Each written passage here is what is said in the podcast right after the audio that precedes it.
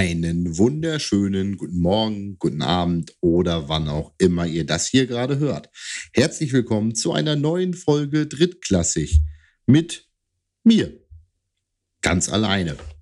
Heute sind der liebe Urs und der liebe David beide im wohlverdienten Urlaub und ich erspare mir jegliche dumme Kommentare darüber. Ihr müsst heute fast ausschließlich mit mir Vorlieb nehmen, aber ich habe mir heute einen Interviewgast ähm, geholt. Wir unterhalten uns heute mit Tevin Henley, äh, Footballspieler bei den, momentan bei den Düsseldorf Panthern, ein Importspieler aus den USA auf der Position des Linebackers, der schon seit vier oder fünf Jahren, ins, fünf Jahre sind es, fünf Jahre in den in äh, Deutschland spielt und der jetzt äh, in einem ganz besonderen Spiel spielen durfte, nämlich im All-Star Game der ELF für das Team USA. Ähm, Tevin und ich haben das Interview gestern schon aufgenommen ähm, und haben äh, es über Skype, über einen Skype-Call zusammen aufgenommen. Deshalb bitte ich euch, die Audioqualität etwas nachzusehen. Ähm, es ist halt immer noch schwierig, mit Covid und großen Distanzen sowas in Präsenz zu machen. Aber jetzt will ich euch gar nicht länger irgendwie auf die Folter spannen und sage ähm, viel Spaß beim Interview. Ein kleiner Hinweis, wir haben das großteilig auf Englisch gemacht. Ich habe es versucht zu übersetzen. Ich sage das auch nochmal im Interview. Irgendwann rutscht es weg. Ich hoffe, ihr versteht es bestens in allerbesten Englisch mit deutschem Akzent. Ich hoffe, ich habe es nicht übertrieben. Von daher jetzt viel Spaß beim Interview.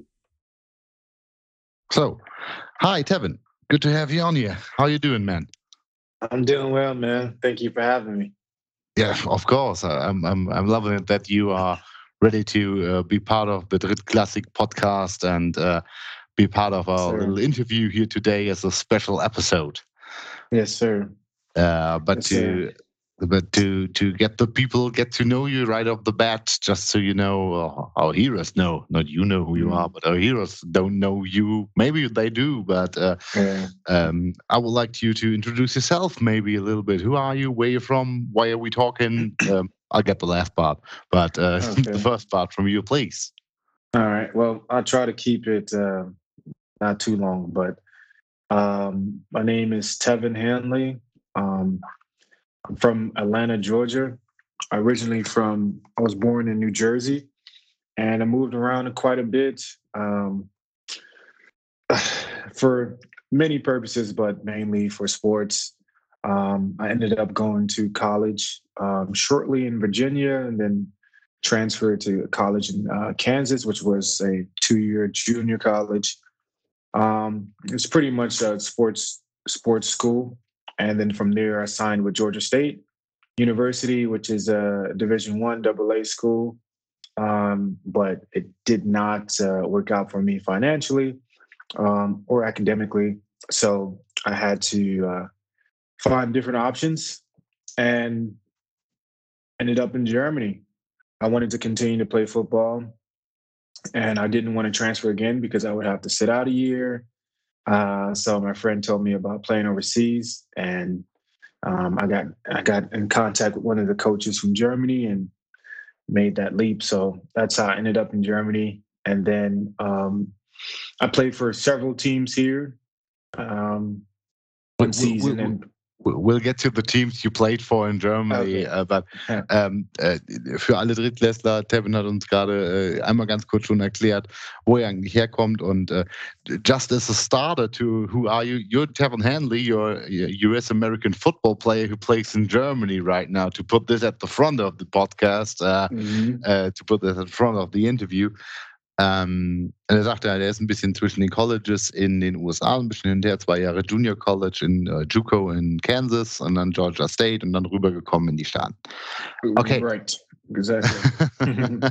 I got the translation right, the translation part right. Okay, that's great.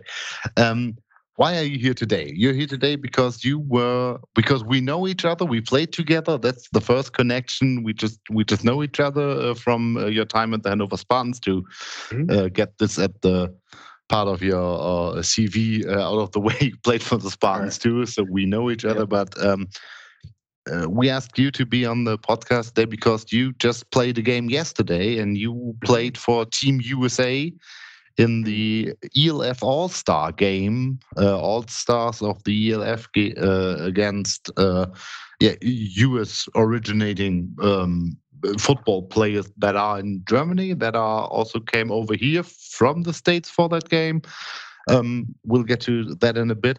My first question on that: How was the game? How was it? How was it playing um, this game for you? Uh, the actual game was uh, it was a, lo- a, lot of fun. Um, the competition was, was, was very high, of course. I mean, it's pretty much the best talent uh, in Europe, so that was really um, really nice to play on that stage. I had a good time playing with a, a team full of Americans, but the game was actually fun, so I definitely enjoyed it. Tevin sagte gerade, es hat Spaß gehabt beim Spiel. Es war interessant, mit einem Team nur von Amis, mit Amis zu äh, spielen. Und ähm, es war natürlich eine große Herausforderung, weil man die besten Spieler Europas vermeintlich ähm, da jetzt gerade als Gegner hat. Okay, great. Um, the game went not so well for Team USA. Um, looking at the, the final score, but right. but but but and and and I got to put this but out right now. Um, they got three defensive touchdowns, I think. Their defense scored three times. Uh, you playing defense, playing linebacker, uh, also for mm. Team USA. Um, you allowed, not you personally, but the defense allowed, I think, one offensive touchdown. Yes, one touchdown. Yep. So uh, you're exactly right. We um, didn't allow, we, we allowed one early touchdown uh, on a busted play. Um, but besides that, they they were held under 100 yards total. Um, so we, we pretty much did a solid job on defense. Our offense didn't click as well as we uh, we all expected, and that's where we struggled at um, because um, pretty much they scored off turnovers, um, bad field positions with field goals, and you know, so it was a it was a tough game. Um, the offensive side, of it was a very tough game for them. But you know, we did the best we could. You know, credit to those guys. They were they they were stacked in every position, so they did they did a good job as well. Der Sache, der hat die, die Defense des äh, Team USA hat die ELF All-Stars unter 100 Yards total ähm, gehalten eigentlich, von daher eigentlich echt gute Defense-Leistung. Ähm, die Offensive äh, des Team USA hat halt drei Turnovers weggegeben oder mehr Turnovers, aber drei, die direkt zu Punkten geführt haben, dann noch eine schlechte Field Position gegeben und dadurch konnten äh, dann mussten die, musste das Team der ELF nicht viele Yards machen, um in Field Goal Range zu sein und dann trotzdem Punkte zu machen. Um, why do you think was that? Uh, was it was their defense so good, or did Team USA often just doesn't just didn't click just just didn't work out. Maybe because you don't have played together or played a whole season. Maybe all of you in just uh, many different systems, and the ELF football maybe they had more competition, they had more practice because they knew each other, even if it was as an opponent. Right. But I think on Team USA wasn't there weren't two players who played on the same team under the year. Right, that, that's that's right. So it was a mixture of all those things that you just said. Um, it was a mixture of all, to be honest. Uh, I think the most importantly, we didn't have the chemistry. We didn't have any guys that played together or know uh, knowing knowing each other. We had some guys that we had to um, actually actually borrow from Europe on the offensive line. Uh, we were very thin on the offensive line, and a couple of guys got scratched right before the game. Um, one tight end slash receiver, another offensive line. Um, so we were not um, at our full strength, and and once again, their defense was uh, very very good. You know, they're as I stated, they're stacked in every position, so they had fresh bodies on the field. Mm-hmm. Um, they also have guys they they played with uh, with teammates and uh, coaching and things like that. So everything took into uh, and, and to play there. So that's that's why we didn't uh, execute very well mm-hmm. offensively. Um, uh, when you say a guy was scratch, uh, scratch before the game, like like cut off the roster? Scratched, no, uh, or they they hurt. They they got hurt. So ah, okay, they, okay, okay. They would practice the whole week, and we went through training camp, and you know, uh, right before the game, they decided that they were not going to give ah, it a go. Okay. Yeah. Um, were there American players who flew in for that game, or were all American originating players who were already in Europe?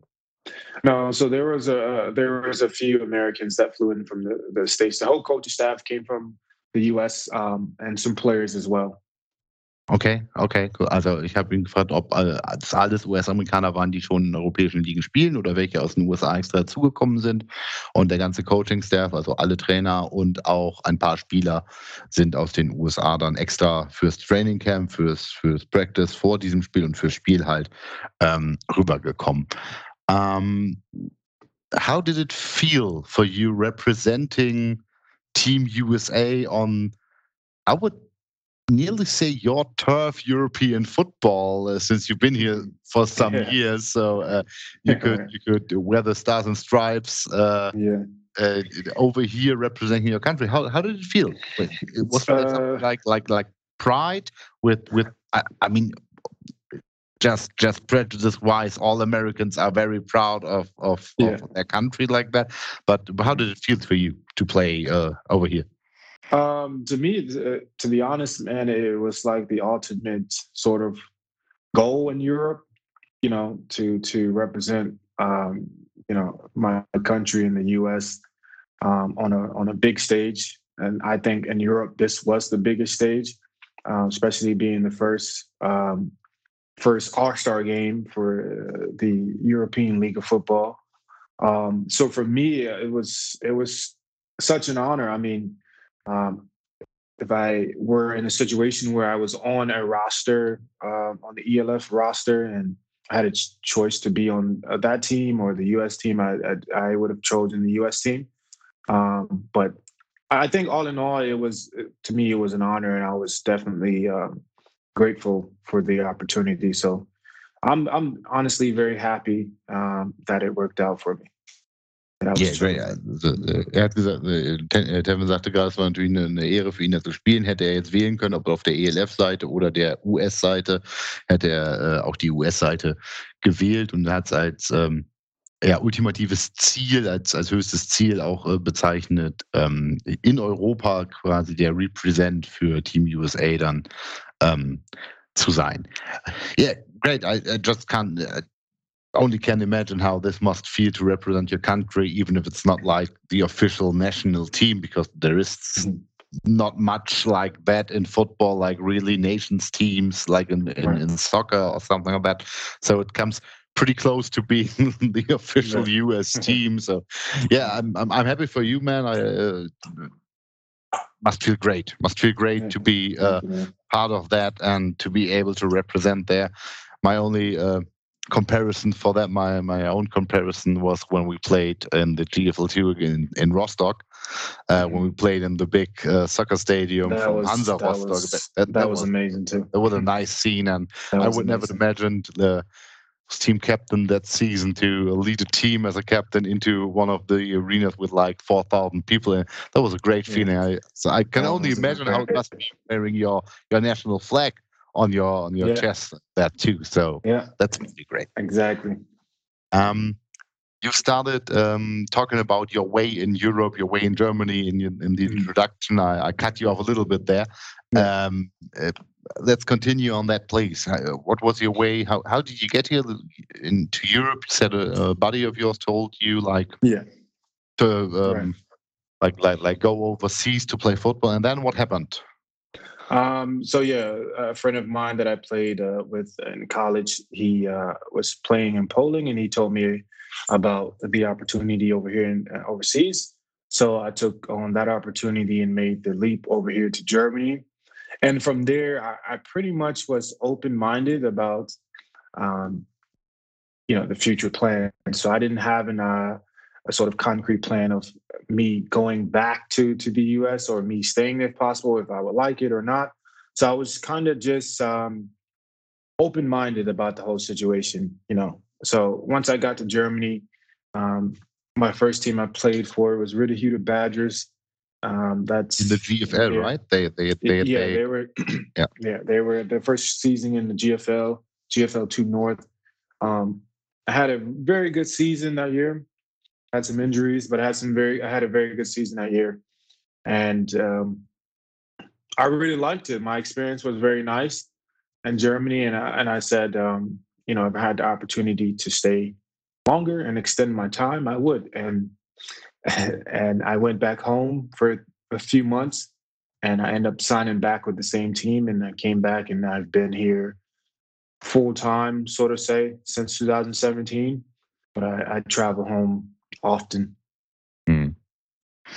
Um, it was like Badgers GFL two. They relegated down to the Regio. You joined them in the Regio again, mm-hmm. and then you played for the Knights, I think, in the in right. the regional. Right. And then you came to Hanover. Played yes with so, us for uh, like two my, seasons, I think, right? Uh, right. So my second year with uh, Ritterhude, I signed back um, to because I wanted to come back earlier. And I wanted to secure uh, me being on a roster, and I wanted to help the team go back to GFL two. Um, so that was my goal, but I ended up tearing my ACL partially. So my 2017 season was cut short, and I was going to sit out a whole year. But um, I signed as a coach originally for Oldenburg, and I was the nearest team. Um, so I wanted to sign on as a coach for Oldenburg. Um, but uh, towards the middle slash end, I was feeling very good regarding my recovery and rehab. So I wanted to slowly work my way back on the field, uh, which I did, and I came back a lot sooner than what people would have expected. But yeah. Um, yeah, and and uh, you and me noticed something when we played together in Hanover when we talked about your time in Oldenburg. Yeah. Like uh, I tackled you um, there was a situation when when we fumbled at the line and you uh, scooped up the ball, and uh, because you scooped it and did not fe- uh, fell on it, you you were mm-hmm. able or you were allowed to uh, return it the fumble mm-hmm. recovery, and I yeah. hang on to your leg at the offensive line. was like, no, no, no, no, no, you ain't going nowhere. And uh, That was a yeah. bit, a bit of fun because, äh, das war ziemlich lustig, weil Tevin und ich das erst äh, lange, lange danach gemerkt haben, dass er das eigentlich war, den ich da getackelt habe, als wir irgendwann mal im Bus uns unterhalten haben. Also, that was my, my only tackle uh, in, in my career path uh, yeah. as an offensive lineman. Um, I don't remember that, by the way. Yeah, no, no, no, of course. Can't be embarrassed to be tackled by an offensive lineman. I know, I know, I know. Yeah, well, as long as it's not on film, we'll be all right. Mm, I'll see if I can find that in the archive or something like that. Yeah. So, yeah, and but, then we spilled the yeah. beans already. You came to to Hanover and we played together. Yeah. yep. I came in, uh, came to Hanover the following year uh, 2019, and we became teammates. Um, still, to one of uh, still one of the best organizations that I've been a part of, Hanover.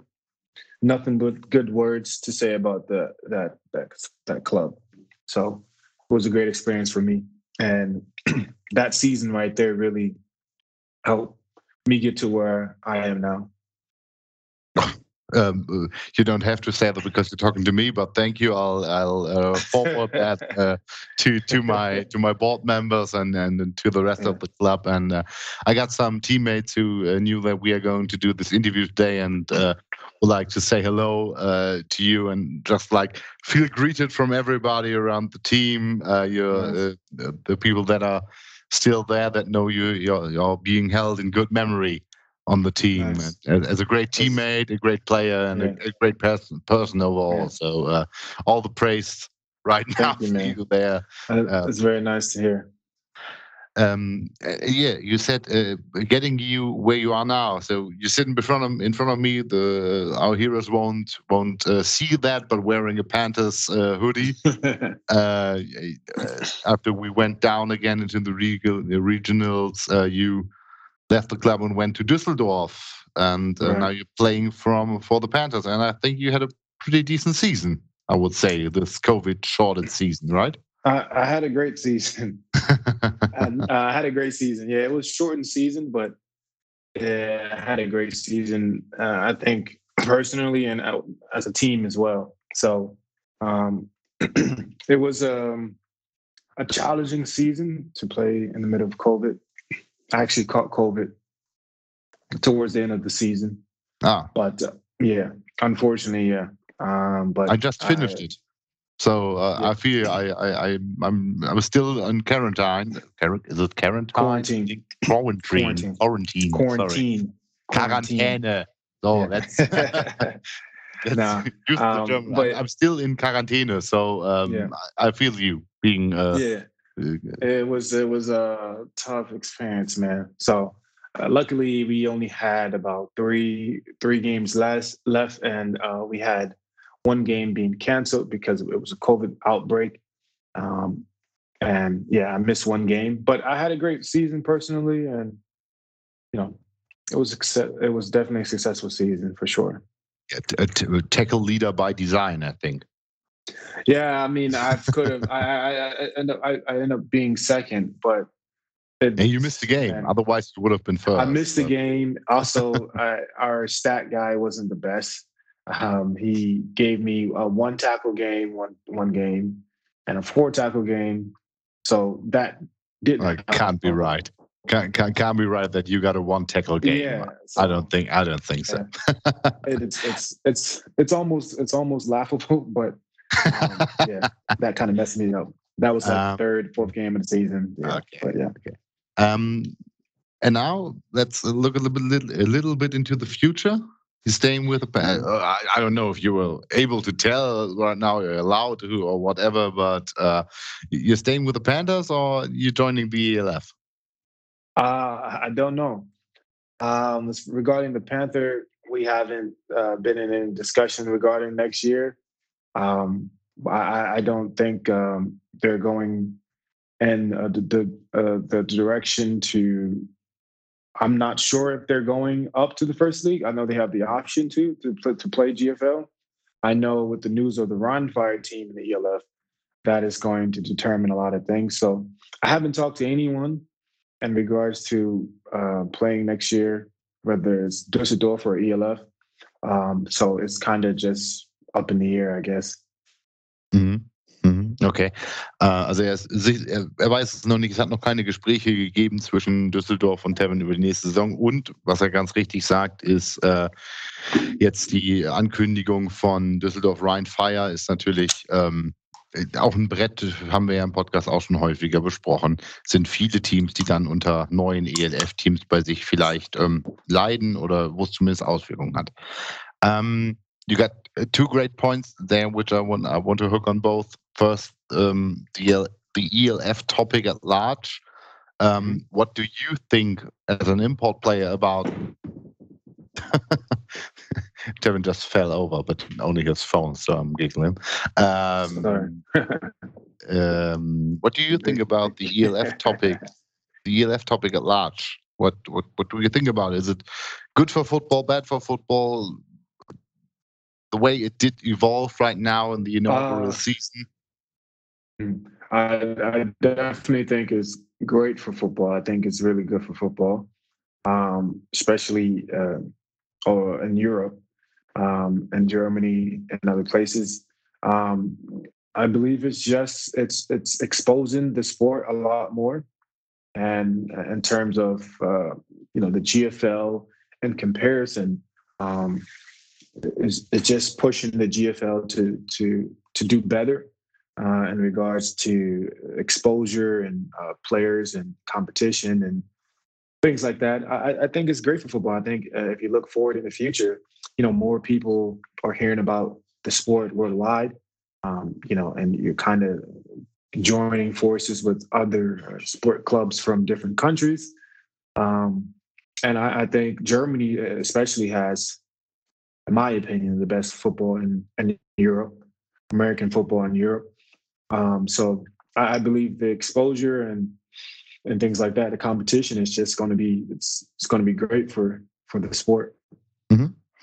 Also ähm, Kevin sagt, die Sichtbarkeit ähm, äh, hilft dem Football in Deutschland durch die ELF und tatsächlich äh, das alte deutsche Sprichwort Konkurrenz belebt das Geschäft. Man muss sich äh, man muss sich äh, messen mit der ELF und dadurch muss die GFL dann auch besser werden. Um, yeah, it's it's it's one way to look at it. Um, just to put it like this, if you look from from more of the outside and more just the player perspective, I think that's the right point you're making. If you look at it from like a um, like a board member, like like a club manager point of view, we personally with Hanover aren't that influenced by it. My uh, buddies from the podcast who play both for Munich for the Cowboys aren't influenced as well so much because Hildesheim and Ingolstadt didn't get their franchises. Otherwise, we would be prime examples for teams that got influenced by ELF teams in the vicinity. Um, it's like if you look at Frankfurt, at the universe and the galaxy, the galaxy now champions in the universe um, got very close to being relegated down uh, from the GFL because they lost so many players to the Galaxy. So I think there's there's two sides to this medal, but overall, I'm agreeing with you. It's a chance for football. Um, on to my already last question for you today, uh, but it's a big one, I think. Um, you said that um, a buddy of yours told you about the opportunity to play football overseas. Um, now that you are here for quite a while, got got a, lot of experience playing football in Europe, especially in Germany. Um, it's a three-parted question: Is playing overseas a real option, or is it even known by college players in the US? What does it take to be a good import player in Germany? And how does it feel? Like being away from home, being often the best team, maybe uh, the best player, maybe on the team, because being through all the high school and college system. So this trifecta of questions uh, uh, for last um, one after another. The first one: Is it an option? Do college players, high school players, know about this option, or is it coincidence? Yeah. Okay, so I answer the first part uh, first. Um, so yes, the answer is yes. Um, people, the Americans and college players and athletes, they do know uh, about overseas. I I can't even count the amount of people that um, were interested in coming over. It's just not easy it's very, very, very hard to be selected as an import player to come play overseas. Doesn't matter the level of um, the club.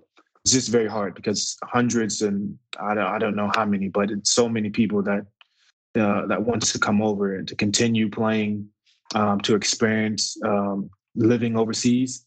Um, for me, it was my first time going overseas, but um, to to go back to the first question, um, I believe when I first got here, not many people knew about it, but uh, it it's grown so much since 2016, my first year coming over. So by now, yes, it's it's being flooded, and now you have an ex NFL players, um, D1 athletes, um, ex CFL players. Like you know, you have the, the competition is going upwards very fast. Mm-hmm. So yes. Um, and the second question, um, uh, what, what, does, what, it, what, what does it take? It's, it, it's, it, it fits into the first question when you say the, the, the amount of people are is increasing that try to get over. What does right. it take? When it was difficult for you, why did you persevere in this situation and others gotcha. haven't? Okay. what does it take to be an import player in Germany? Yes. Um, what does it take? Um, obviously, you got to have the skill.